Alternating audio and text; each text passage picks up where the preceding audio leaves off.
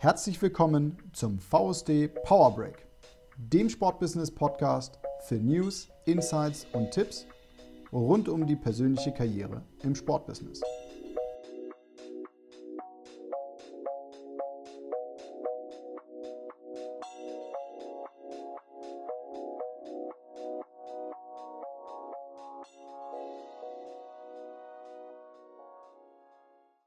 Moin zusammen und herzlich willkommen zu unserem VSD-Podcast Power Break. Ich bin Marco, einer der drei Hosts dieses Podcasts und heute darf ich dich mit in unsere dritte Folge nehmen. Auch diese ist wieder ein Mitschnitt einer unserer Digital Sports Meetups vom Dezember 2020, ganz nach dem Motto Impulse für Handelnde im Sport. Denn zu dem polarisierenden Thema Kann Sport Nachhaltigkeit ist es uns gelungen, mit Michael Thompson, dem Geschäftsleiter CSR und Personal des FC St. Pauli, und Stefan Wagner, der erste Vorsitzende des Vereins Sports for Future, in den Austausch zu gehen. Die beiden Experten berichten aus ihren aktuellen Projekten und zeigen Herausforderungen und Lösungsansätze für notwendiges Handeln im Sport auf, wie zum Beispiel die Aktivierungskampagne Sports for Trees oder das vom FC St. Pauli selbst kreierte nachhaltige Trikot der Marke DIY, was, die, was den Fußballclub somit zu seinem eigenen Ausrüster macht. Weitere Details zufolge bekommst du wieder sofort hier im Podcast, nachdem das Intro zu Ende ist. Daher bleibt mir an der Stelle nur noch zu sagen, wenn du mehr über unseren Podcast, die Community oder generell über die ehrenamtliche Arbeit im VSD erfahren willst, dann check unbedingt die Show Notes, denn dort findest du alle weiteren Infos und relevanten Links dazu. Genug von mir wieder an der Stelle. Jetzt heißt es mal wieder feuerfrei für Folge Nummer 3. Ich wünsche dir ganz viel Freude beim Reinhören und natürlich auch eine Menge neue Impulse für deine persönliche Karriere im Sportbusiness. Moin zusammen und herzlich willkommen zu unserem ja, finalen Power Break im Jahr 2020. Mit unserem heutigen Digital Sports Meetup veranstalten wir nicht nur den letzten für dieses Jahr, sondern er ist auch gleichzeitig äh, mit Runde Nummer 10 so ein kleines Jubilar. Und äh, genau deshalb haben wir uns äh, heute für ein ganz besonderes Thema äh, eben auch entschieden. Es betrifft uns nämlich nicht nur alle persönlich im privaten Umfeld, sondern bekommt auch, ich sag in Klammern, endlich und äh, unbedingt die Aufmerksamkeit, die es äh, benötigt, um hier eben das ganze Thema weiter voranzuschreiten und voranzubringen.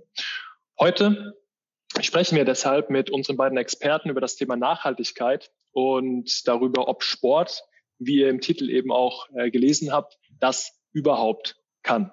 Und ja, Stefan, du wirst zu unseren beiden Gästen, äh, ebenfalls Stefan, Stefan Wagner nämlich heute mit in der Runde und Michael, Michael Thompson, wirst du gleich überleiten. Ich werfe den Ball, wie gesagt, virtuell einmal zu dir rüber und du wirst jetzt unsere beiden Gäste vorstellen.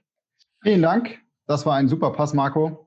Herzlich willkommen Lieber Michael, herzlich willkommen, lieber Stefan. So, dann kommen wir an der Stelle auch schon direkt ans Eingemachte. Wir haben zwei fantastische Experten zu dem heutigen Thema mit dabei. Ähm, zum einen haben wir Stefan Wagner mit dabei von der Initiative Sports for Future, was es damit auf sich hat und was Stefan im Bereich Nachhaltigkeit noch so macht, ähm, erfahren wir gleich persönlich von ihm. Des Weiteren haben wir Michael Thomsen vom FC St. Pauli aus Hamburg, dort Geschäftsleiter für die Themen Nachhaltigkeit, konkret in diesem Fall auch CSR und Personal. Und schön, dass ihr beiden dabei seid. Und jetzt möchte ich gar nicht so viel schnacken. Ich würde mich freuen, wenn ihr euch uns einmal in der Runde vorstellt. Ähm, vielleicht ein bisschen den Hintergrund zu eurer Karriere, wie ihr da gelandet seid, wo ihr jetzt gerade seid. Und Stefan, magst du beginnen? Gerne. Ähm, moin zusammen. Ähm, moin darf ich auch deshalb sagen, weil ich, weil ich aus Hamburg komme ursprünglich. Habe dort VWL studiert seinerzeit, bin dann aber direkt in den Sport, in den Radsport gegangen auf Veranstaltungsseite Cyclassics Deutschland Tour. War meine erste äh, Station, ähm, bin dann zum T-Mobile-Team gegangen als Pressesprecher, auch zu der äh, Jan Ulrich Zeit äh, mit seiner Suspendierung, war dort dreieinhalb Jahre und war danach für ähm, etwas mehr als acht Jahre beim HSV, ähm, verantwortlich für Marketing, später dann stärkerer Schwerpunkt zu Market, CSR und äh, war Geschäftsführer der HSV Stiftung der Hamburger Weg. Haben übrigens schon 2009 ein Klimaschutzspiel dort gemacht, äh, anlässlich der äh, Klimakonferenz in Kopenhagen damals. Dieses Desaster, wer sich erinnert. Ähm, und habe mich dann selbstständig gemacht mit uns, mit meiner Frau zusammen mit einem Büro für Nachhaltigkeitskommunikation und Strategie. Ähm, In dieser Rolle sind wir hier in unserer, in meiner Wahlheimat, Ihrer Heimat, Oldenburger Münsterland gelandet und ähm, sind in der Region aktiv für Mittelständler, Landkreis, Caritas Sozialwerk und ähnliche. Ähm, sehr stark im Sport. Ähm, ich bin für die TSG Hoffenheim verantwortlich für die Stabsstelle Unternehmensentwicklung, wo das Thema Nachhaltigkeitsstrategie zentrales Element ist. Wir haben für den DFB den jüngsten Nachhaltigkeitsbericht gemacht und ähm, einige mehr äh, im Sport, für die wir schon gearbeitet haben und sind im Bereich Klimaschutz aktiv. Ich arbeite für die Klimaarena in Sinsheim, ähm, einer, von einer Tochter, Tochter der Dietmar Hauptstiftung äh, errichtet worden äh, und für eine NGO in Berlin Atmosphäre heißen die. Und aus dieser äh, Melange der letzten beiden Felder, nämlich Klimaschutz und Sport, kam irgendwann auch die Fragestellung auf, wo eigentlich der Sport steht in Bezug auf die Klimakrise. Ähm, wir fanden, da geht noch ein bisschen was und ähm, haben deswegen vor anderthalb Jahren Sports for Future initiiert. Da steckt eine ganze Menge in deiner Vita schon drin und Nachhaltigkeit oder die Thematik dazu zieht sich ja durch wie ein roter Faden. Stefan, vielen Dank. Lieber Michael, It's up to you. Magst du uns auch ein bisschen was zu deiner Vita und ja, dir in Person und deinen Aufgaben beim FC St. Pauli sagen? Ja, ich glaube, wir, sollten nachher auf die Themen gehen, aber ich mache es ganz schnell für euch. Äh, nicht ganz so stringent wie Stefan. Ähm, ich bin gelernter Diplom-Sozialpädagoge, habe hier studiert in Hamburg, bin aus Hamburg nie weggekommen. Ähm, und meine erste Berufsstation nach dem äh, Studium war tatsächlich der, äh, der FC St. Pauli. Da war ich nämlich Fanbeauftragter. Ähm, also ich war hier Fanbeauftragter, stehe aber schon seit 35 Jahren irgendwie in der Kurve. Ihr seht, ich bin schon etwas älter, habe Dauerkarte, bin Mitglied des FCs und äh, war nach äh, den, äh, der Station als äh, Fanbeauftragter hier im FC St. Pauli, war ich ähm, in vielen Bereichen unterwegs, habe Kitas geleitet, habe äh, vieles anderes gemacht, habe ein bisschen DJing gemacht und sowas, alles Veranstaltungssachen hier in Hamburg. Äh, das war ein bisschen abseits, bin dann aber 2000 2006 bis 2005 zurück zum Fußball gekehrt. Da wurde ich nämlich Fanbeauftragter der Stadt Hamburg für die Fußball-WM 2006 äh, und habe hier in Hamburg quasi beide Fanlager äh, äh betreut, HSV und St. Pauli, aber auch gerade die ausländischen Fans, habe dort mit der Stadt zusammengearbeitet. Danach war ich kurz noch im Sportamt Hamburg, war so in der Behörde tätig, eine sehr interessante Berufserfahrung für mich, äh, wie Behörde so funktioniert und war dort verantwortlich für die Akquise von äh, Sportgroßprojekten, also Weltmeisterschaften in Judo, Rudern oder anderes. War dann, und da kennen Stefan Wagner und ich uns ein bisschen her, war ich Geschäftsführer von Nestwerk. Das ist die, die Stiftung Reinhold Beckmann. Die Älteren unter uns erinnern sich vielleicht noch an äh, den TV-Moderator oder Sportmoderator, der hat eine Stiftung hier in Hamburg für sein TV im sportsozialen Bereich. Da war ich als Geschäftsführer tätig. Hinterher war ich dann bei einer Bank äh, tatsächlich und habe da ein bisschen CSR gemacht. Das hieß dann äh, Community Investment Manager, also richtig äh, einen Banktitel gehabt und war dann kurzzeitig genauso wie Stefan äh, freiberuflich unterwegs. Und 2018 habe ich dann den Ruf des FC St. Pauli wieder zurückverfolgt und bin seit 2018 war ich zuerst Bereichsleiter CSR, dann Geschäftsleitung CSR und seit Juli diesen Jahres äh, Geschäftsleiter CSR und Personal. Kurz zur Einordnung.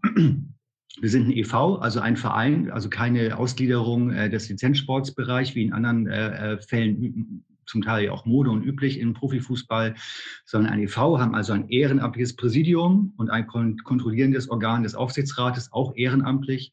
Und darunter folgt auf operativer, administrativer Ebene dann die Geschäftsleitung, momentan besetzt durch sechs, leider Männer, alle weiß, alle heterosexuell, also insofern Diversität können wir noch was lernen, wenn wir schon über Nachhaltigkeit sprechen.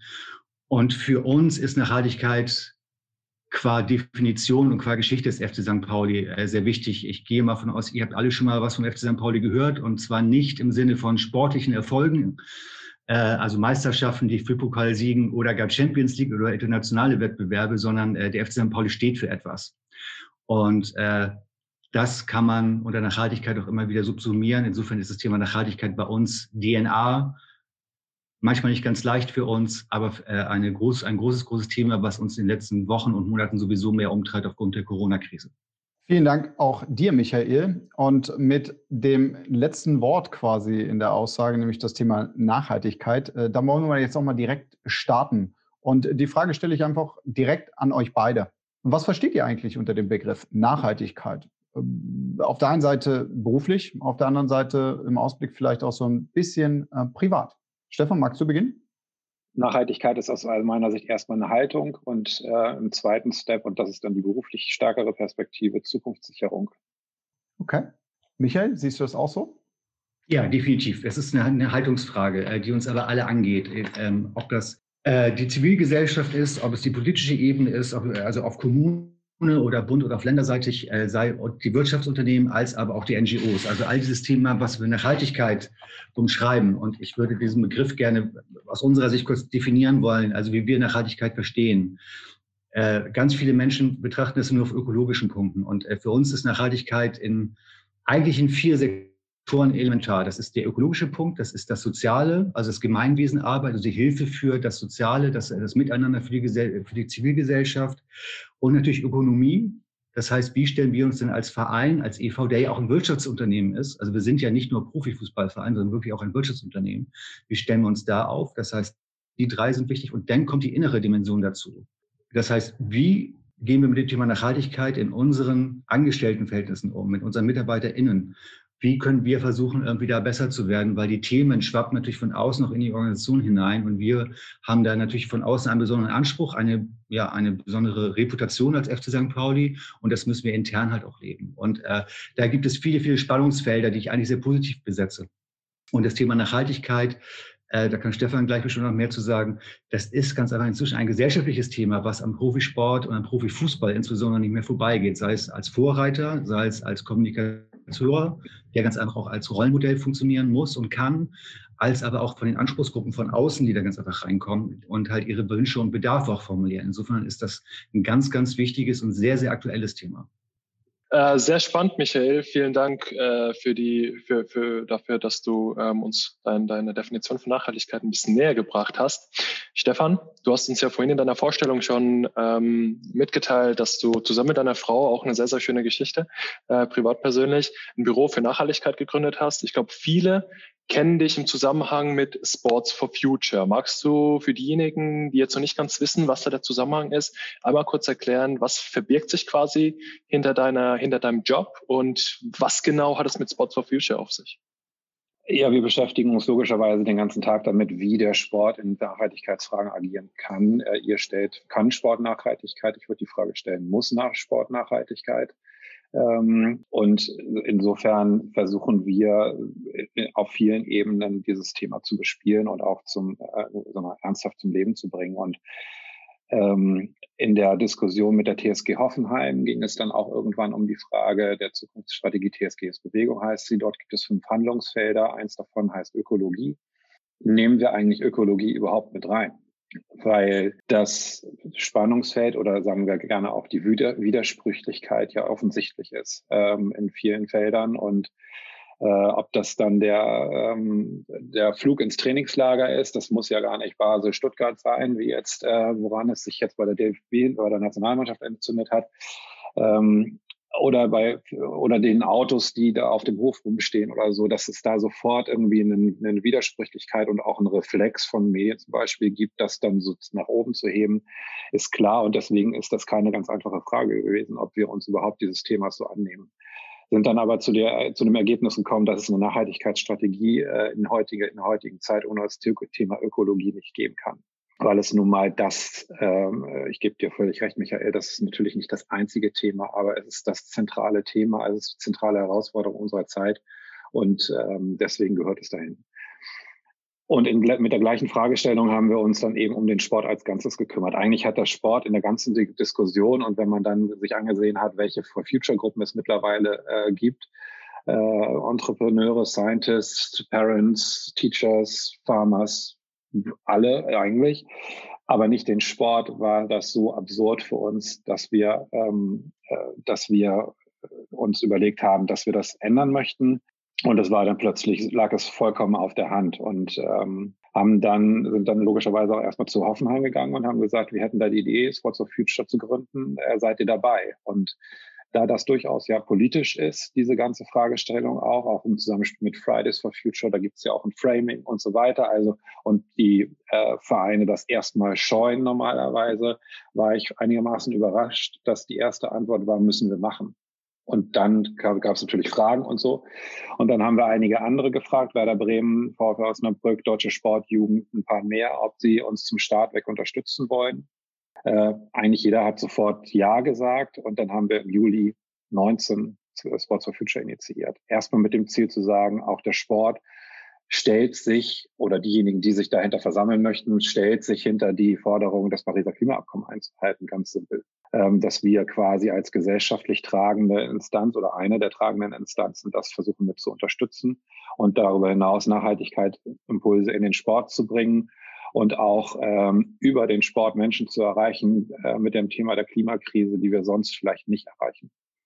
Das ist die Herangehensweise und das hat uns jetzt ja kürzlich auch zu einer größeren Kampagne, die wir ins Leben gerufen haben, Sports for Trees, nämlich ähm, geführt und so versuchen wir den Sport einzubringen. Mittlerweile sind wir rund 250 Vereine, Verbände und äh, EinzelsportlerInnen, die das, äh, die Sports for Future unterstützen, die äh, zusammen 22 Millionen Sportlerinnen und Sportler repräsentieren.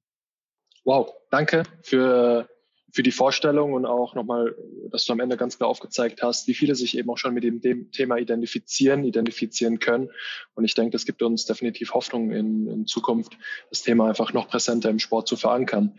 Stefan, du hast das Thema Politik ganz kurz in einem äh, Neben äh, Satz erwähnt. Ich habe mal kurz zu Michael rüber geschickt, um zu gucken, ob er schmunzelt, weil Michael, ihr macht da kein Geheimnis draus. Ihr positioniert euch mit dem FC St. Pauli ganz, äh, ganz klar und nehmt eben auch eine politische Haltung ein. Vielleicht äh, magst du da nochmal ein bisschen ausholen und sagen, was habt ihr euch denn mit dem FC St. Pauli äh, auf die Fahne geschrieben? Was ist eure Mission, wenn man das vielleicht so sagen kann? Und welche Rolle spielt denn auch Politik im Verein? Eine wichtige, ähm, aber das erklärt sich aus der Geschichte des, des Vereins. Ähm, also wer uns ein bisschen verfolgt hat, also ähm, es war ja so, dass sich der Verein in den späten 80ern gesagt hat, äh, wir müssen uns politisch positionieren, also gegen Faschismus, für Diversität und andere Themen, sondern das kam aus der Fanszene heraus. Ähm, dann hatte man das Glück, äh, dass zu der Zeit äh, auf einmal äh, die, die Fußballübertragung und die ZuschauerInnen im Fußball in den Stadien auf einmal mal ja eher so ein bisschen eventisiert worden. Ne? Auf einmal war das Millantor das Freudenhaus der Liga, der Banker neben dem Punker, der zu seinem Fußball guckte. Und auf einmal hatte man es mit einer Fangruppierung zu tun, die ihre politische Einstellung ähm, nicht mehr an der Stadionkasse abgab, sondern die politische Inhalte reingetragen hat, auch sportpolitische Inhalte, also dass man solche Montagsspiele abgelehnt hat, dass man eine Versitzplatzung der Stadien abgelehnt hat. Auf einmal war also eine politische Ebene, eine politische Dimension im Stadion, neben der ganz klar Positionierung gegen Faschismus, gegen Rassismus, gegen Homophobie, wo es sukzessive immer mehr dazu führte, und da an diesem Punkt sind wir heutzutage, dass diese Wertekosmos innerhalb des Hauptvereins eine wesentliche Rolle spielt. Ähm, indem wir ja sogar ähm, durch Kampagnen im, auf Marketingseite natürlich auch dieses Thema bespielen und sagen, dafür stehen wir, da wollen wir uns einbringen, da stehen wir. Und das hat auf vielen Dimensionen zu tun. Wir sind einerseits ein Profisportverein mit einer klaren Ausrichtung, ja, wir wollen Profifußball in Milan haben in der ersten oder zweiten Bundesliga. Zweitens sind wir ein Breitensportverein mit ganz vielen Mitgliedern. Wir haben über 30.000 Mitglieder. Davon sind ganz viele in, anderen, in 22 anderen Sportarten im, im Viertel aktiv. Wir sind aber auch groß geworden im Stadtteil durch die Menschen, die zu uns gekommen sind und den Verein dazu gemacht haben, was wir sind, durch die Fans und die BewohnerInnen des Stadtteils. Das heißt, wir haben eine besondere Verpflichtung gegenüber diesen Menschen hier im Stadtteil, äh, was ich mal als Gemeinwesenarbeit äh, oder, äh, überschreiben würde, dass wir ganz einfach uns da einbringen. Und natürlich sind wir nicht isoliert in der Gesellschaft, sondern sondern wir haben es mit Themenkomplexen zu tun. Das hat Stefan gerade sehr deutlich gemacht. Am Thema Ökologie können wir nicht mehr vorbeigucken. Wir können aber auch gegenüber äh, Tendenzen innerhalb der Gesellschaft nicht mehr vorbeigucken. Und für uns gilt der Grundsatz, Humanismus ist nicht verhandelbar. Wir sind also nicht parteipolitisch, aber wir stehen für ein Menschenbild ein, was gesprägt ist durch Respekt auf Basis des Grundgesetzes und gegen Diskriminierung jeglicher Art gegen alle Gruppen, die darunter zu subsumieren sind. Und dafür stellen wir uns ein, stehen wir ein als Gesamtverein, als im Hauptamt, als aber auch innerhalb der Fanszene und versuchen uns da auch immer zu positionieren. Das heißt aber nicht, dass wir keine Herausforderungen hätten, weil dass wir hier der, der, der, das Best Practice Model sind, sondern auch wir müssen natürlich immer wieder gucken, was können wir tun und an welchen Punkten tut es uns weh. Wir hatten jetzt vor kurzem, Stefan weiß das, gab es ein Pilotprojekt zum Beispiel, ähm, von sechs Bundesliga-Vereinen, also der ersten, zweiten Bundesliga, um mal so ein Siegel zu bauen, was Nachhaltigkeit ist, also wirklich mal eine Untersuchung, eine Zertifizierung in Sachen CSR und Nachhaltigkeit von der DEKRA, also unabhängig. Und da haben wir ganz klar gesehen, wo unsere Baustellen liegen. Und das ist natürlich auch im ökologischen Bereich. Wir haben viele kleine Projekte und Punkte im Stadion bei uns. Aber wir haben gesehen, wir müssen da mehr machen.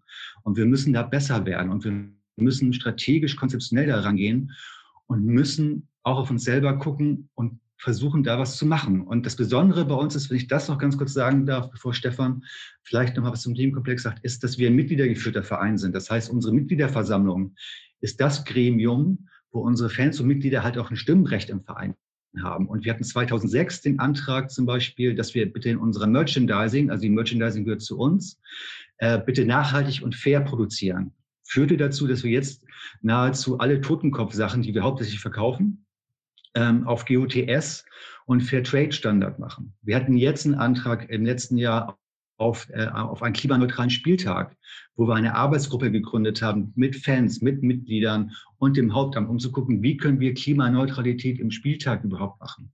Und das führt automatisch dazu, dass wir auf einmal Kooperationsarenen bauen mit den Fans, mit den Mitgliedern, aber auch im Hauptamt und mit anderen Akteuren, also Stiftungen, Expertinnen aus verschiedensten Organisationen. Wir versuchen besser zu werden. Wir versuchen wirklich nachhaltige Lösungen irgendwie zu erarbeiten in diesem Themenbereich, die ich vorhin aufgemacht habe.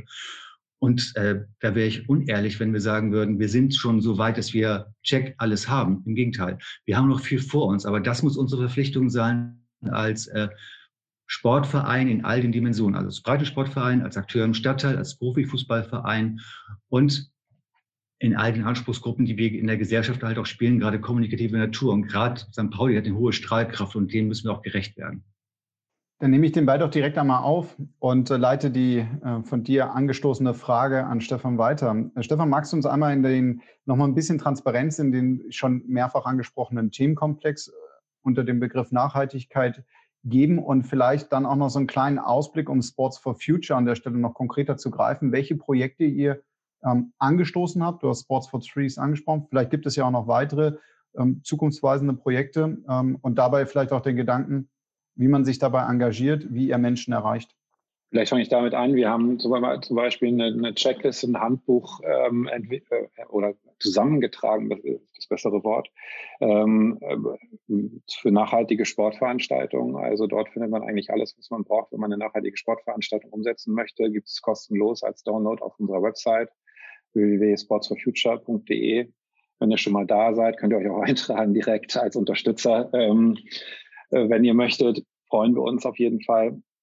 Ähm, und wir versuchen entsprechend Best Cases ähm, zu zeigen ähm, für Nachhaltigkeitsthemen im Sport. Und die angesprochene Sports for Trees Kampagne ist quasi unser Aushängeschild. Dort arbeiten wir mit dem Entwicklungshilfeministerium zusammen.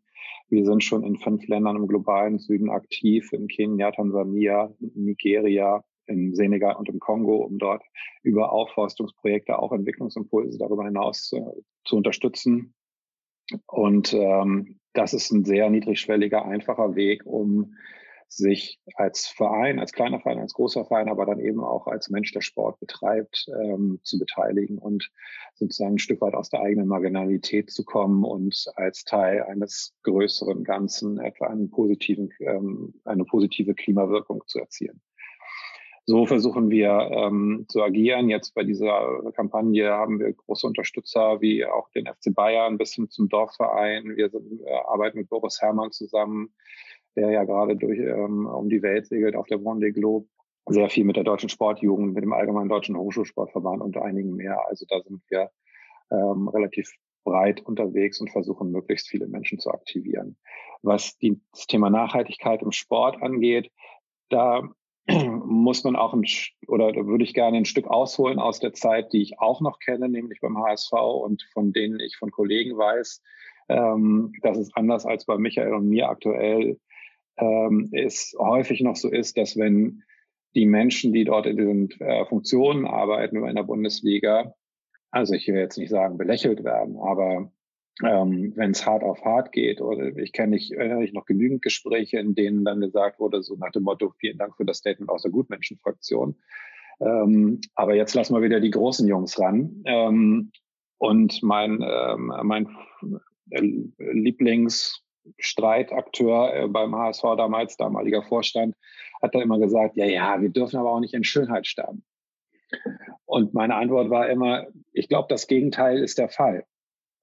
Denn wenn wir nicht verstehen als Sport, als kommerzieller Sport, woher wir kommen und was quasi die, die Berechtigung ist, nämlich, dass wir aus einer Vereinssportkultur entstanden sind und davon profitieren und von einer irrationalen, hohen Emotionalität für den Profifußball in dem Fall so stark profitieren, wenn wir dabei nicht, wenn wir dabei vergessen, diese gesellschaftliche Rolle auch auszufüllen, die wir ja für uns immer wieder reklamieren, dann geben wir unseren, unsere Vorteile auch wieder preis. Und man sieht es in der Corona-Zeit ganz gut, die ja bestimmte Probleme nur zutage fördert, die aber schon da waren, nämlich die ganzen Diskussionen, die jetzt auch in der Taskforce sind über so hohe Gehälter und wo bleibt eigentlich die Fankultur. Die Frage Ökologie übrigens auch sehr stark auch mit, äh, mit gefordert und gefördert von aktiven Fangruppierungen, die dort einen sehr dezidierten, starken Vorschlag eingebracht haben, dass der Fußball Gefahr läuft, ähm, sich zu entfremden. Oder die, die Corona-Krise macht es ja zwangsläufig, dass wir eine Entfremdungskrise haben, ähm, weil, wir, weil wir ohne Zuschauer diese Emotionalität nicht mehr so ohne weiteres herstellen können. Und deswegen ist es so zentral, dass sich die, diejenigen, die im Sport sind, dieser, dieser Rolle bewusst sind und dass es dann eben kein Schönheit sterben ist, sondern dass es darum geht, wie fülle ich eigentlich mein, mein Geschäftsmodell aus? Wie, wie werde ich erfolgreich? Und wie verdiene ich mein Geld? Und das hat uns letztlich dann auch schon vor einiger Zeit bei der TSG zu dem, zu der Nachhaltigkeitsstrategie TSG ist Bewegung geführt, die sagt, wir verbinden innerhalb dieser Strategie die Entwicklung des Clubs und gesellschaftlichen Mehrwert. Das heißt, es ist kein Nice to have, was wir irgendwo zusätzliche möglicherweise erzielen, sondern es ist Teil unserer eigenen Entwicklung und preisen es, wenn man so will, mit ein. Und es ist ein, ein gewünschter und wichtiger Output, den wir mit definieren, was uns jetzt auch zu einem neuen Vermarktungsansatz, wir nennen den Common Value Ansatz geführt hat, indem wir den gesellschaftlichen Nutzen, den wir logischerweise dann auch im Sponsoring erarbeiten wollen und müssen, von vornherein mit einarbeiten. Das heißt, wir versuchen Wege zu finden, um Kerngeschäft implizit aus, äh, Entschuldigung, Nachhaltigkeit implizit aus dem Kerngeschäft heraus zu betreiben. Und ich glaube, da passiert auch tatsächlich gerade relativ viel in der, ähm, in den Nachhaltigkeitsumfeldern, äh, in denen ich mich so bewege, ähm, dass da einige schon viel große Schritte weitergekommen sind. VW Wolfsburg zum Beispiel hat gerade einen richtig starken Nachhaltigkeitsbericht rausgebracht. Ähm, Bayern München macht gerade was. Ähm, der DFB hat sich Sports for Future angeschlossen, das auch für uns ein großes Ding ist. Und äh, es gibt aber eben auch noch die Fraktion, die sagt, ähm, hallo, wir sind ein Fußballverein, wir müssen uns aufs Kerngeschäft ähm, konzentrieren. Und was habe ich mit Ökologie zu tun? Dass das natürlich eine ähm, nicht ganz so nachvollziehbare Aussage. Es steht auf einem Blatt Papier, aber die gibt es immer noch. Darf ich direkt, Marco, weil also das, was, was Stefan sagt, also wenn man sich das so nochmal auf der Zunge zergehen lässt, dass auf einmal aufgrund einer Krise Themen hochgeworfen werden, wo sich Menschen äh, zu stellen müssen, wo auf einmal Fanszenen aktiv werden, wo äh, Taskforces gegründet werden, wo der DFB äh, was man, also auch die großen Verbände, die mitgliederstarken Verbände, wo es immer mehr auch in die Gesellschaft geht, wie wollen wir uns eigentlich zukünftig verhalten, das ist, äh, also aus unserer Sicht und aus meiner Sicht ist das äh, wichtig und überfällig. und gleichzeitig ist dann auch so, so, wie stellen wir uns denn generell als Profisportvereine dar? Ne? Das ist, glaube ich, für, ein, für, ein, für ein, ich sage jetzt mal, ein kleiner Sportverein, der in einer kleinen Kommune Fußball spielt, in der 12., 13. Liga, ist es natürlich anders. Aber ich glaube, diese Signalwirkung, dass wenn wir uns im Idealfall vielleicht auf gemeinsame Standards im, im, in den großen Verbänden, in den Profifußballverbänden einigen könnten und sagen, Mensch, das ist jetzt so, das verstehen wir darunter und das wollen wir. Das ist eine wahnsinnige Signalwirkung nach unten ähm, wo wir ganz einfach beispielgebend sein können und wo wir auch helfen können, weil Nachhaltigkeit geht auch im Kleinen, muss nicht nur groß gedacht werden, in umsatzstarken Fußballverbänden oder in den Vereinen, sondern kann wirklich kleinteilig gedacht werden. Und das wäre ganz toll, wenn man da sich gemeinsam, gemeinsames auf die Fahne schreibt mit einer gemeinsamen Zielsetzung, wo man gucken kann, wie wollen wir uns generell dazu stellen. Insofern sind gerade diese großen Zusammenschlüsse für uns ein tolles Zeichen, wahnsinnig wichtig. Ähm, und ein tolles Zeichen für alle, die sich um dieses Thema kümmern. Und letztendlich wird es dann auch äh, ganz einfach im Sportmanagement, im Marketingbereich ganz einfach irgendwo auch immer wieder ankommen. Und äh, wir sehen jetzt auch, dass der Gesetzgeber sich ja auch bewegt hat in den letzten Jahren, indem es zum Teil ja schon eine CSR-Berichtspflicht gibt für gewisse Unternehmen. Die sind natürlich noch weit ab, das in Gänze der, der, der Wirtschaft abzudecken. Aber das ist ja nur eine Frage der Zeit, bis das immer mehr durchkommt. Also ganz spannender Themenkomplex und man kann im kleinen Anfang schon was zu tun, um dann immer größer zu denken. Aber ich würde mir wünschen, es gibt eine große Klammer im Sinne der Solidarität zwischen allen Vereinen und äh, auch den Verbänden. Das wäre ein ganz tolles Zeichen. Aber warten wir mal ab. Da würde ich gerne dann einmal direkt nochmal nachhaken. Also ihr habt ganz zu Beginn beide äh, schon sehr stark angedeutet, dass ähm, Nachhaltigkeit äh, mit den verschiedenen Dimensionen ein ganzheitlicher unternehmerischer Ansatz werden muss. Und ähm, hier, Stefan, hast du gerade eben die, ähm, den Common Value angesprochen. Ähm, kannst du uns vielleicht noch so ein bisschen was zum Common, zur Common Value Studie sagen, die ihr ähm, durchgeführt habt, um vielleicht dann auch noch den Ansatz der TSG noch ein bisschen besser zu verstehen? Michael, du kommst an der Stelle mit Ausblick nicht zu kurz in keinster Weise, weil ihr habt ja da auch schon ganz klar ähm, Projekte angestoßen, die von innen herauskommen? Ja, wir haben ähm, erstmal die These aufgestellt, dass ein Sponsoring, was, ähm, was eine nachhaltige Aktivität beinhaltet, eine höhere Wirkung erzielt, äh, qualitativ in der Reich, also in der bestehenden Reichweite, aber dann eben auch quantitativ die Reichweite erhöht. Ähm, das haben wir versucht nachzuweisen über eine Studie gemeinsam mit der Uni Mannheim. Dort gab es vier Treatments, so, sogenannte, nämlich eine Aktivität der TSG Hoffenheim, eine ähm, Fan-Kollektion, die ähm, entwickelt wurde, einmal konventionell, einmal nachhaltig und einmal mit Beteiligung des Sponsors und einmal ohne. Und wir haben die Fälle gegeneinander in einer repräsentativen bundesweiten Umfrage ähm, äh, geprüft und ähm, entscheidend war, deswegen ist es wissenschaftlich eben auch relevant, wenn, man, wenn, wenn du jetzt teilgenommen hast, ähm, Stefan, dann ähm, hast du nur einen dieser Fälle bekommen. Das heißt also, es sind keine Antworten in Abhängigkeit entstanden. Und wir können da zeigen, dass die Wirkung eines solchen Sponsorings über alle Wirkungsebenen eines Sponsorings hinweg signifikant positiv ist. Und zwar die Bewertung der Aktivität selber, die Bewertung des Sponsors, die Bewertung des Sponsors als nachhaltig und die Wahrscheinlichkeit, positiv über den Sponsor zu reden und über den Club übrigens auch. Ähm, und das, das, das auf diesem Level, nämlich mit ungefähr 25 Prozent im Mittel aller Wirkungssteigerungen, ähm, waren wir enorm viel, weil das ein rein generischer Fall war. Also total sachlich beschrieben, ganz kurz beschrieben, ohne Storytelling, ohne Emotionalisierung. Und dass diese Wirkung so stark war, hat uns schon relativ, also ich will jetzt nicht sagen überrascht, aber schon sehr darin bestätigt, dass dieser Ansatz richtig ist. Und der führt dazu, dass wir über den Common Value Ansatz ein solches Sponsoring jetzt als im Prinzip eigenes Produkt im Markt zu etablieren versuchen, indem wir eben diesen gesellschaftlichen Nutzen, und der kann alles sein, der muss nicht ökologisch sein, es kann auch ein Thema Bildung sein, es kann auch etwas wie Know-how-Transfer sein, weil wir bei der TSG Hoffenheim auch sehr stark aus Daten und, und derartigen Kenntnissen kommen. Ähm, also kann dann vieles sein, aber definiert halt einen gesellschaftlichen Mehrwert, den wir erzielen wollen, gemeinsam mit dem Partner und zeigen, können zeigen, dass dann ein Rechtepaket, ein sonst gleiches Rechtepaket einen höheren Wert bekommt. Und dann sind wir natürlich in einer extrem spannenden Diskussion, nämlich mitten in der Wertschöpfung einer der wesentlichen zentralen Wertschöpfungsebenen äh, von, von Sportevents oder Sportrechtehaltern aller Art.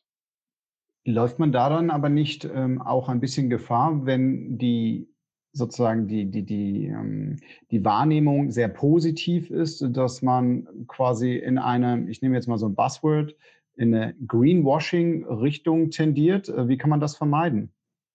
Na, indem ich nichts behaupte, was ich nicht tue. Ähm, wir werden nicht Nachhaltigkeitsstrategie eines und Partnerunternehmens ersetzen können. Wir können sagen, wir machen gemeinsam in, unserem Partnerschaft, in unserer Partnerschaft etwas, was für dich, lieber Fan, Zuschauer, relevant ist, weil dein Kind in eine Bildungs, äh, eine Bildungsmöglichkeit erhält oder äh, weil du selber ökologisch interessiert bist und wir dort einen, einen positiven Fußabdruck in welcher Weise auch immer hinterlassen.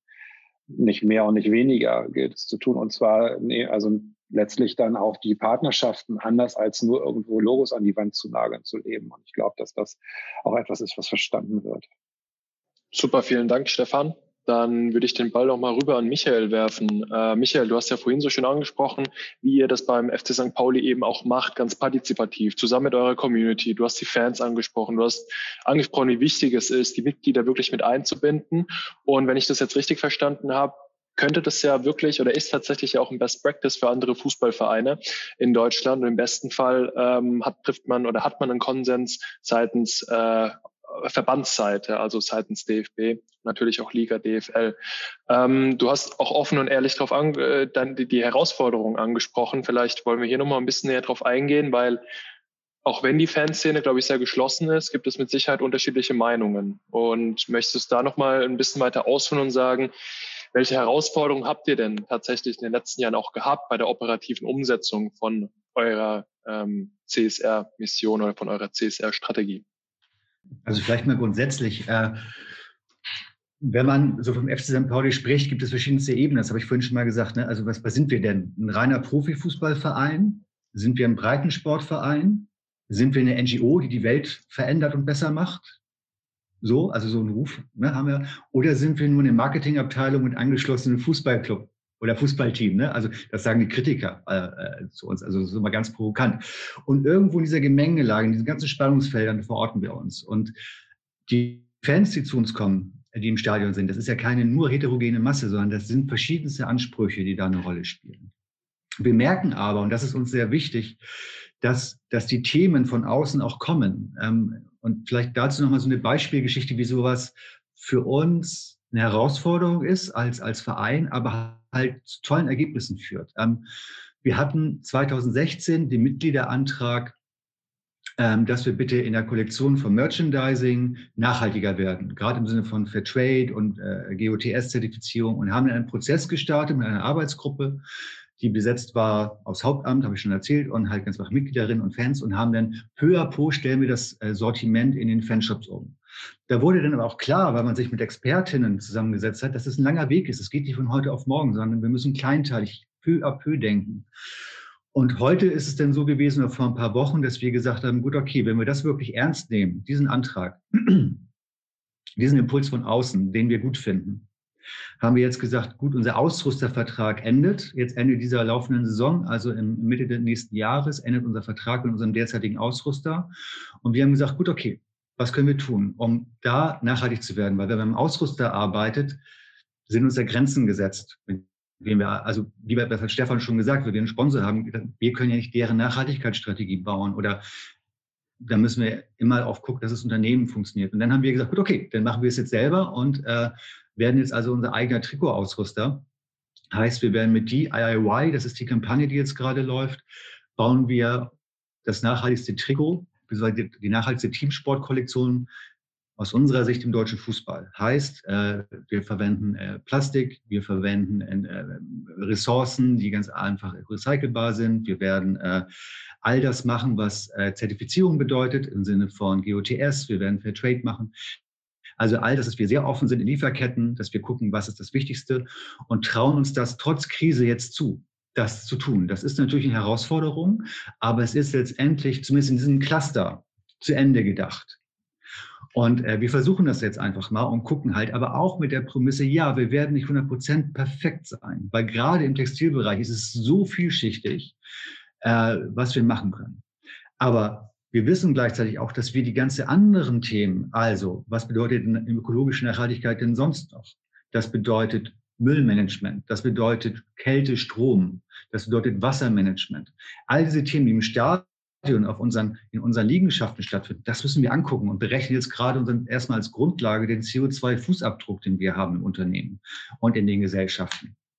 Um dann zu gucken, okay, was sind die Treiber, wo können wir ansetzen und was ist unsere Strategie denn vornherein? Also das heißt wirklich, wir machen erstmal eine Bedarfsanalyse und versuchen in Einzelsegmenten auch nach vorne zu gehen zu sagen, hier wollen wir auch direkt etwas bewegen. Und äh, dass dieser Weg von 2016 innerhalb von vier Jahren jetzt hier ist, wo er ist, das ist schon, äh, finde ich, ganz erstaunlich. Das zeigt so ein bisschen, ähm, wie wir versuchen zu denken. Aber auch da, das fordert uns alle auch in der Inhalte und auch dem Fach- und Expertenwissen, was wir uns aneignen müssen, weil das haben wir natürlich alles nicht im Haus. Wir sind, müssen auch immer Menschen einbinden, die uns da beraten und die mit ihrer Expertise uns helfen. Und, äh, und wir wollen auch nicht die Besserwisser der, der Liga sein, sondern wir wollen nur zeigen, so machen wir, das ist unser Weg.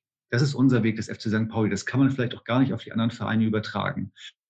Aber äh, das Partizipatorische, das ist für uns ein Kernelement, was natürlich, glaube ich, für alle Bundesliga-Vereine gilt oder generell für Sportvereine. Da steckt so viel Power und äh, Wissen dahinter und, äh, und äh, auch, äh, ähm, wie soll man, sagen, mitmachwolle wollen. Äh, das muss man nur gut moderieren und gut äh, bereitstellen und dann führt das auch zu tollen Ergebnissen. Und äh, genau, und selbst in der Krise trauen wir uns diesen Schritt zu. Also ganz spannend. Da würde ich gerne an einer Stelle ähm, zu deinen Ausführungen noch einmal was nachfragen wollen und vielleicht auch Stefan den Ausblick geben in die Frage. Letztendlich habt ihr ja gerade beide gesagt, ähm, zum einen, wir können nur das machen, was wir auch sagen oder andersrum, wir sagen nichts, was wir nicht halten können. Und dann habt ihr aber auch im gleichen Zuge noch gesagt, ähm, für die sozusagen das nachhaltige Halten der Haltung und das Verhalten unserer Partner stehen wir quasi nicht direkt gerade, weil das ist deren Geschäftsmodell.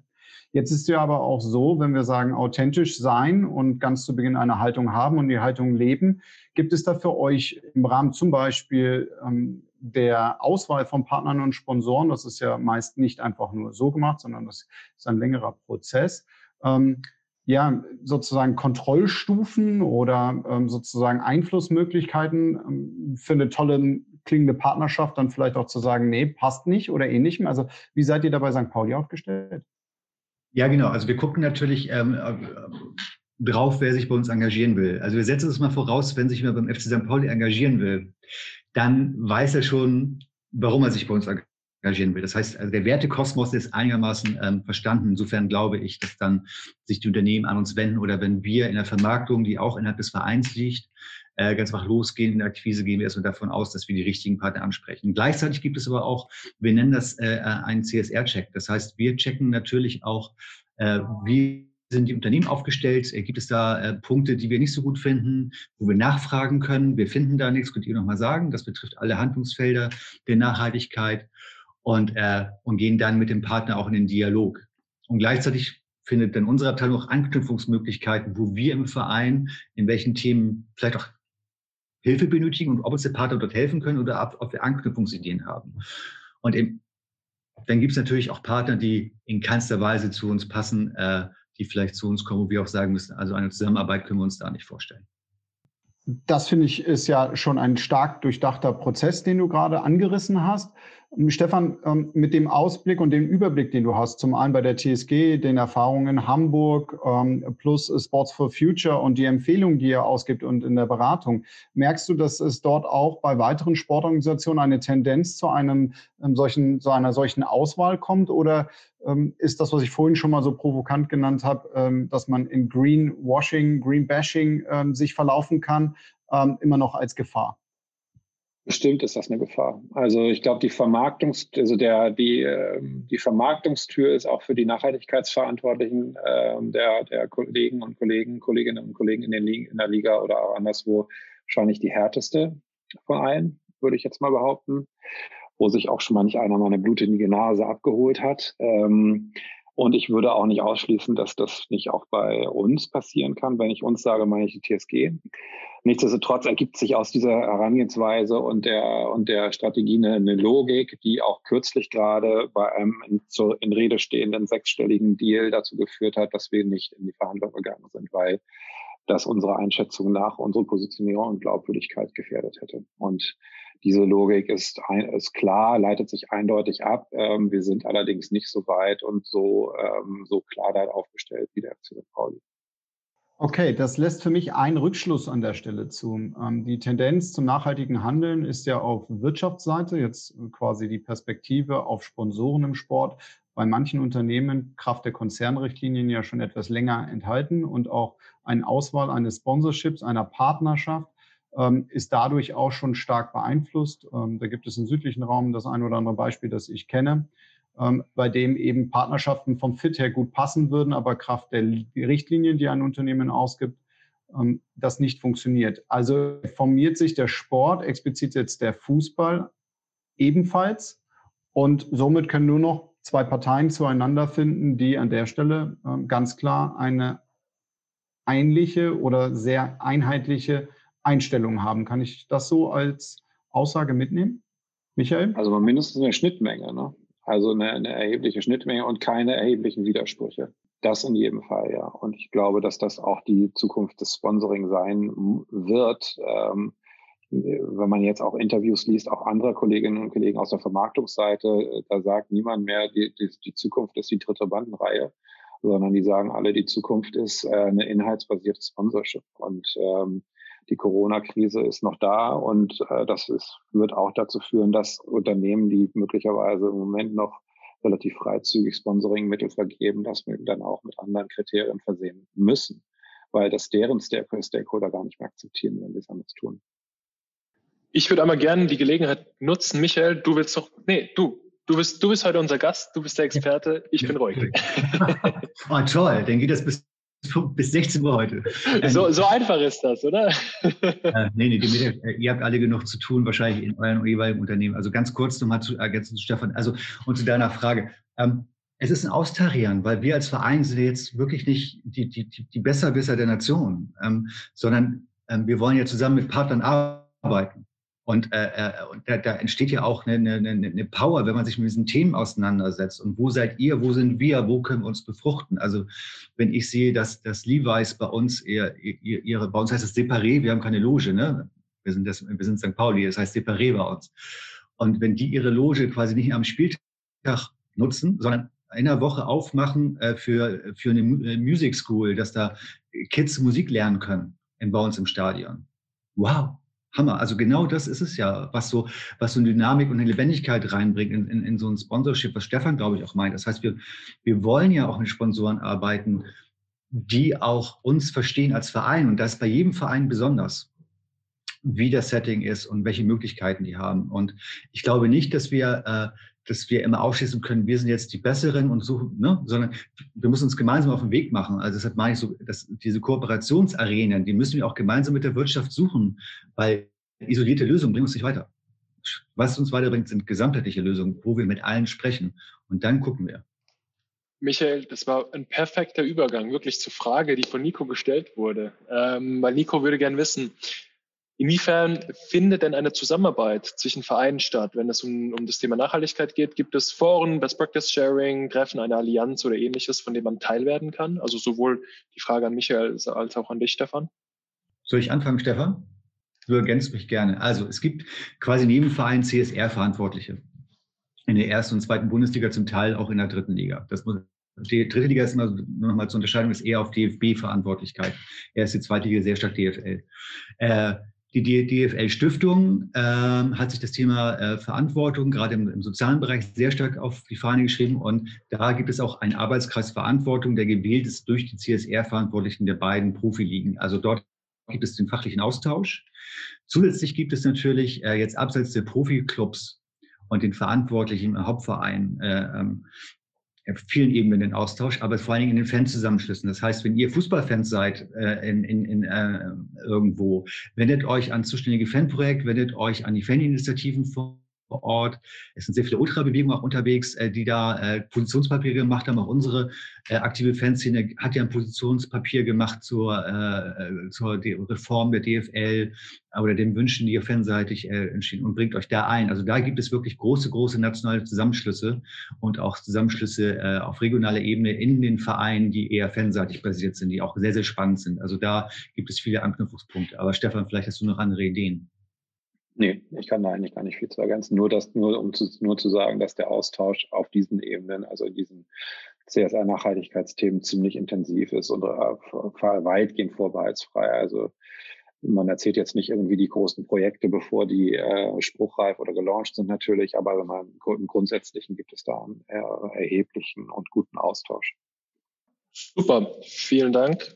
Ähm, ja, ich denke auch im Namen von Miko, für die wertvollen Infos. Zweite Frage würde ich gerne direkt hinterher schieben, auch wieder an euch beide. Diesmal von Michael. Michael würde gerne wissen, äh, nee, Ed Michael, Entschuldigung, jetzt bin ich tatsächlich in der Frage runtergerutscht. Es ist, glaube ich, Martin. Genau, war das jetzt eine Frage? Ah, tatsächlich, ist eine Frage, sorry. Gibt es denn auch für kleinere Vereine die Möglichkeit, ähm, an der Kampagne von St. Pauli, an der DIY-Kampagne von St. Pauli ähm, teilzunehmen, zum Beispiel bei einer Trikotherstellung, damit salopp gesagt auch die Kreisliga in nachhaltigen Trikots spielen kann? Gute Frage. Total gute Frage. Äh, gib uns ein bisschen Zeit. Wir müssen erstmal äh, gucken, dass wir, weil also so eine Teamsport-Kollektion umfasst sehr, sehr viele Artikel. Das geht von der Stutze über, über das Laufshirt, über äh, die Trainingsjacke und allen drum dran, was der Profifußballer heutzutage braucht. Äh, das braucht jetzt erstmal eine gute Zeit, dass wir alles gut entwickeln können. Und äh, da müssen wir gucken, wie der weitere Weg ist, ob wir das anbieten können. Derzeit konzentrieren wir uns sehr, sehr stark von uns. Aber äh, vielen Dank für den Impuls. Also nehme ich definitiv mit und trage das nochmal meinen Kollegen im Merchandising-Bereich weiter, ob wir das sich denken können. Super. Dann, äh, Stefan, würde ich, also Stefan Peters, tatsächlich immer so ein bisschen beide gucken dann hoch, würde ich den Ball nochmal zu dir rüberwerfen. Ja, ähm, Stefan, vielleicht nochmal direkt auch an dich gerichtet. Der Michael hat ja jetzt über den FC St. Pauli schon ein bisschen berichtet, was dort gemacht wird. Du hast vorhin ähm, die Projekte der TSG angesprochen, mit zum Beispiel TSG äh, bewegt. Ähm, jetzt gibt es ja aber auch das Projekt TSG hilft. Worum geht es dabei? Die TSG hat ähm, ganz zu Beginn der Corona-Pandemie ähm, im März einen Hilfsfonds aufgelegt. Der speist sich aus Gehaltsverzicht der Profis und der des Managements sowie aus den äh, Rückzahlungsverzichterklärungen von Partnern, Hospitality und so weiter. Ähm, das haben wir relativ schnell aufgelegt, um dann in der Region zu helfen. Und ähm, dort sind mittlerweile knapp 250 Vereine mit einem hohen sechsstelligen Betrag äh, begünstigt worden, um quasi den Vereinssport in der Region äh, zu unterstützen. Also kann man hier auch festhalten, ähm, auch bei der TSG ist das Thema Nachhaltigkeit, CSR, also Corporate Social Responsibility, also sprich Verantwortung, die für die Gesellschaft vom Vereinsseiten aus übernommen wird, schon tief enthalten, nicht nur krisenbezogen, sondern im Vorfeld. Ja, so leite ich mir das jetzt gerade ab.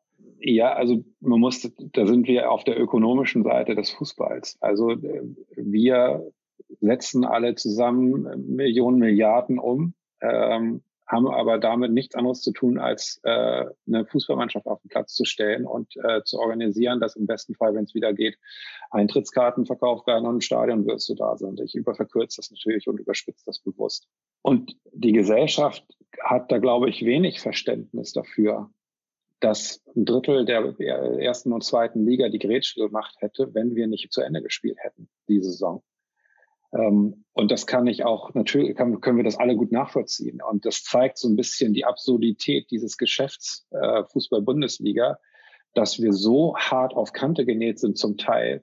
Das hat auch alles Gründe. Ne? Da will ich jetzt gar nicht so so äh, so, so bashen, äh, aber es wird trotzdem nicht verstanden, weil die weil die Geschäftsmodelle als Wette auf zukünftigen sportlichen Erfolg ausgelegt sind und wenn die nicht aufgeht, dann mache ich halt die Grätsche.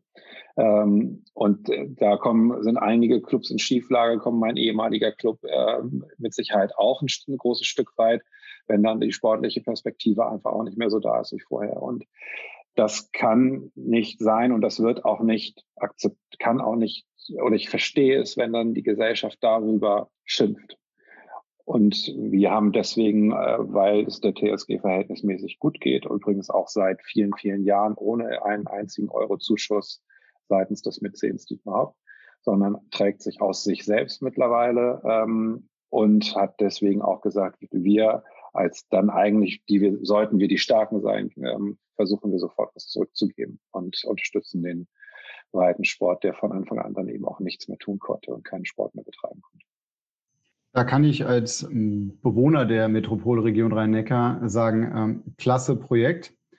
Ich würde an der Stelle noch eine vielleicht etwas kritische Frage zum Thema Nachhaltigkeit im Profifußball aufgreifen wollen. Wir haben es im Vorgespräch kurz thematisiert. Wenn man jetzt eben Nachhaltigkeit in sein Geschäftsmodell versucht, direkt zu integrieren. Das haben beide Clubs, die hier jetzt vertreten sind, ja getan und sind mittendrin und voll dabei. Jetzt ist es ja aber so, dass wir den Sport, explizit aber auch den Profifußball, da kennengelernt haben, dass es um höher, schneller weitergeht. Sprich, ähm, das Geschäftsmodell versus äh, Nachhaltigkeit versus Financial Fair Play. Gibt es dadurch dann, wenn sich ein Unternehmen, ein Fußballclub der stark, derart engagiert in dem Feld, ähm, Nachteile? Oder ist das Geschäftsmodell ähm, ja, sozusagen etwas schwächer aufgestellt? Vielleicht an Michael gerichtet? Was heißt schwächer und was heißt stärker? Also da kommen wir ja in Dimensionen, wo man genau gucken muss, was wir sprechen. Also ich gucke mal nur auf den FC St. Pauli. Ich glaube, dass es eine Stärke ist des FC St. Pauli aufgrund seiner Geschichte heraus, dass er sich jetzt gerade mit diesem Thema beschäftigt, um ganz einfach das Thema, wir kamen ja äh, am Anfang des Gesprächs von dieser politischen Ebene, die ins Stadion gekommen ist, wo der FC St. Pauli ja Vorreiter war für viele, viele Fanbewegungen in den Stadien. Also es war zu der Zeit, wo Rassismus, wo der erste Schwarz, äh, der erste People of Color in der Liga gespielt hat. Ja, wo wir uns, wo die Fans sich hier positionieren und andere Fanszenen quasi unterstützt hat. Und wenn wir jetzt wieder vorangehen und sagen, und das war eine große Stärke, das Thema auf die Agenda des Fußballs zu setzen, in die Stadien zu bringen, andere zu ermutigen, voranzugehen und sich gegen Nazis und gegen Faschismus und für Humanismus einzusetzen. Wenn wir jetzt wieder in eine Rolle kommen, das zu tun und gesellschaftliche Strömungen, die bei uns einfließen, aufzunehmen und das nach vorne zu tragen, kann es nur Stärke werden. Weil man hat, hat ja gesehen, dass der sportliche Erfolg beim FC St. Pauli natürlich auch mitschwingt. Wir wollen Profifußball spielen, ganz klar. Also wir wollen aber auch zeigen, dass ein anderer Fußball möglich ist, quasi als Mission. Und wenn wir das mit Themen machen können, die eigentlich für mich so systemimmanent sind, weil politische Themen, gesellschaftliche Themen, Wertethemen, Nachhaltigkeit ist ein gesellschaftliches Thema. Wenn wir das mit besetzen können und mitspielen können, wüsste ich nicht, warum das eine Schwäche sein sollte für uns. Sondern im Gegenteil, das kann eine Stärke werden. werden. Nur, man muss sich davor schützen, dass man ins Green, das, was ihr auch thematisiert habt, man macht irgendwas nach draußen, oh, guck mal, wie toll wir sind, aber im Inneren passiert es nicht. Das heißt, man hat die Waage nicht im Spannungsfeld zwischen Kommerzialisierung und in unserem Fall Punk bleiben. Ja, wir wollen irgendwie auch Punk bleiben, der Liga.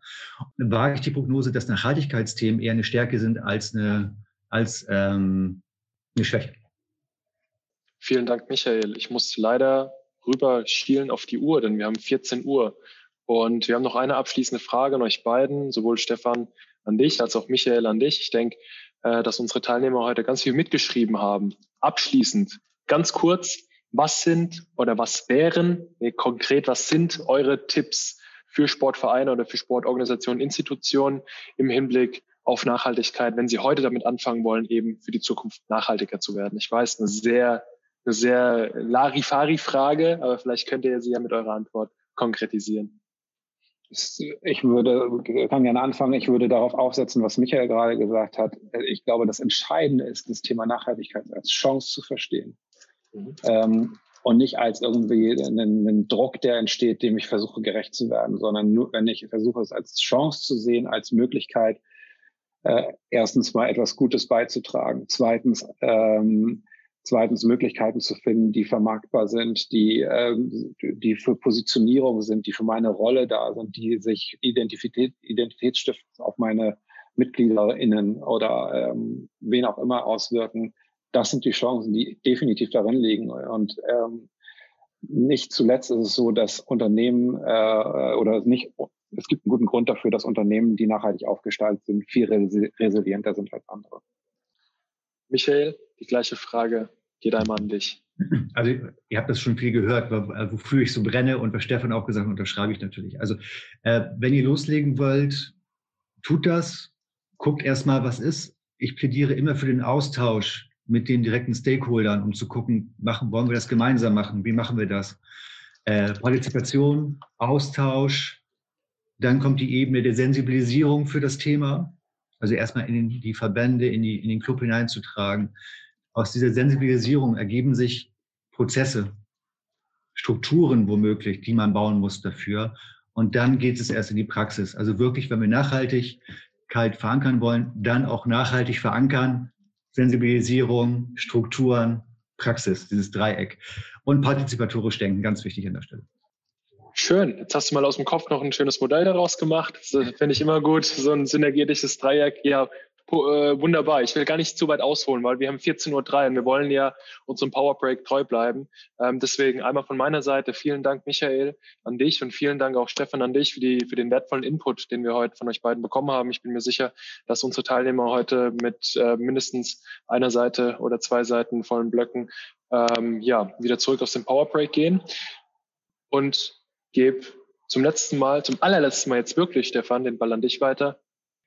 Vielen lieben Dank. Also du beziehst das mit dem Ball weiterspielen ja auf dieses Jahr. Also insofern nehme ich diesen Pass dann auch gerne an. Grundsätzlich möchte ich unser Format auch in 2021 gemeinsam mit dir und allen anderen Gästen und VSD-Mitgliedern sehr gerne fortsetzen.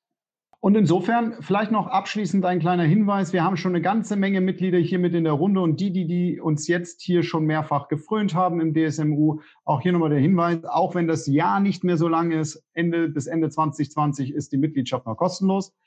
Darüber hinaus ähm, haben wir sowohl im Vorstand entschieden als auch eben ähm, jetzt hier im DSMU, dass wir die Jahresmitgliedschaftsbeiträge auf 90 Euro konstant reduzieren, Corona-bedingt als Maßnahme. Hier für alle die, die jetzt aber auch schon Mitglied sind, ihr dürft davon auch profitieren. Das versteht sich natürlich von selbst. Für alle die, die noch neu einsteigen möchten, an der Stelle ganz klar, greift zu und werdet Mitglied und unterstützt unsere ehrenamtliche Arbeit, so dass wir auch weiterhin tolle Experten, wie wir sie heute dabei hatten. Und an der Stelle nochmal vielen Dank an Michael und Stefan für eure Zeit. Das war der DSMU. Vielen Dank an alle. Danke für die Einladung. Ciao. Tschüss.